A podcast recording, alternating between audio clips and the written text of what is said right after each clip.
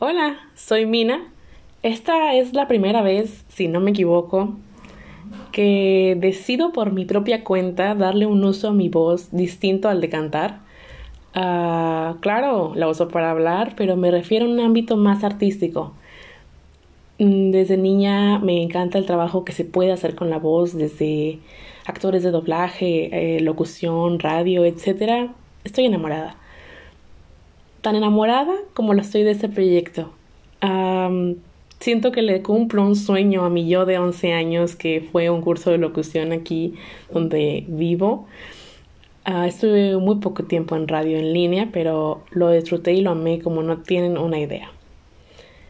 Para entrar más en materia, aquí en México, la generación que cursó primaria a finales de los 90 y a principios de los 2000 tuvo el privilegio de, disfrutar los libros de la Secretaría de Educación Pública de lectura. Yo creo que el libro del perrito, el libro amarillo del perrito, es el favorito de todos.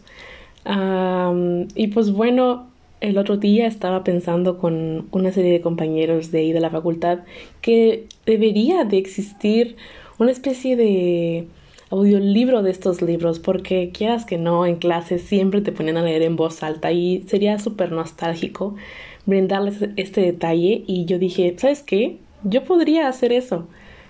Entonces aquí estoy y voy a arrancar la lectura con un clásico que todo mundo amamos, que es Paco el Chato. Acompáñame. Paco el Chato vivía en un rancho. Al cumplir seis años, Paco debía entrar a la escuela. Para eso, su papá lo llevó a la ciudad donde vivía su abuelita. Al llegar a la escuela, el primer día de clases, la abuelita le dijo, A la salida me esperas en la puerta. Paco esperó un rato, después empezó a caminar y se perdió. Paco se asustó y empezó a llorar. Un policía le preguntó su nombre, su apellido y su dirección. Paco no sabía ni su apellido ni su dirección. La policía llevó a Paco a la estación de radio para que avisaran que ahí estaba. La abuelita de Paco oyó el aviso y fue a buscarlo. Paco se alegró y prometió aprender su nombre completo y su dirección.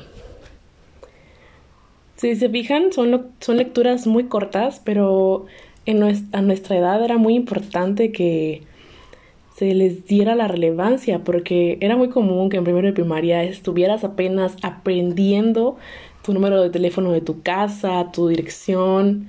Yo creo que el apellido te lo aprendes con las regañadas que te dan tus papás. Entonces, pues, digo, a mí me encantaba que mi mamá me decía de que el teléfono de la casa te lo tienes que prender y este y nunca se lo pases a nadie y si no y no contestes si no conoces y yo así de, pues si solo me sé el número de mi casa, ¿a quién le voy a contestar?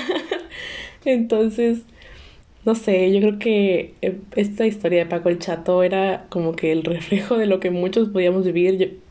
Yo, gracias a Dios, soy hermana mayor, pero nunca, nunca me le perdí a mis papás, que yo recuerde, a menos, ¿no? Según yo no, mis hermanos sí. Pero yo creo que es algo muy común con Paco, en los niños eh, a esa edad de 6 años que se pierdan este, por desobedientes o por curiosos también. También hay una película que se llama Like Stars on Earth, creo, como, como, como estrellas en la Tierra, que habla sobre, sobre la dislexia de los niños y habla sobre un chico que la verdad no recuerdo muy bien dónde está ubicada eh, la historia, pero es algún país por allá de Eurasia. Este, y este niño eh, sufre de dislexia. Digo, nada que ver, yo dudo que Paco haya sufrido dislexia, pero no manches, o sea, el niño se, se molestaba tanto porque no podía leer y un día decide escaparse de la escuela y se da la aventura de su vida. Este, se compra una nieve, va por la calle y anda viendo, para, pajareando, como dirían por ahí. Eh, y. Pero todo esto como que era normal, o sea, son. Los niños simplemente quieren conocer. No sé si les pase, hay, hay calles, yo no manejo, no tengo el privilegio, este, pero hay calles en las que siempre, toda mi vida he pasado por una calle, pero hay tienen obviamente sus adyacentes. Eh, y siempre es como que, ¿a dónde dará esa calle? O sea, y pues no lo haces porque una a esta edad que flojera andar caminando en la calle, sabemos lo que, lo que conlleva todo eso, pero de niño, claro que te avientas, o sea, te gana la curiosidad siempre. Y yo siempre he pensado de que qué privilegio el pensar antes de actuar, porque si no, todas las burradas que yo haría no tienen comparación. Bueno, yo creo que esta es la lectura del día de hoy. De verdad espero que hayan disfrutado junto conmigo leer Paco el Chato. Nos vemos a la próxima. Dios los bendiga.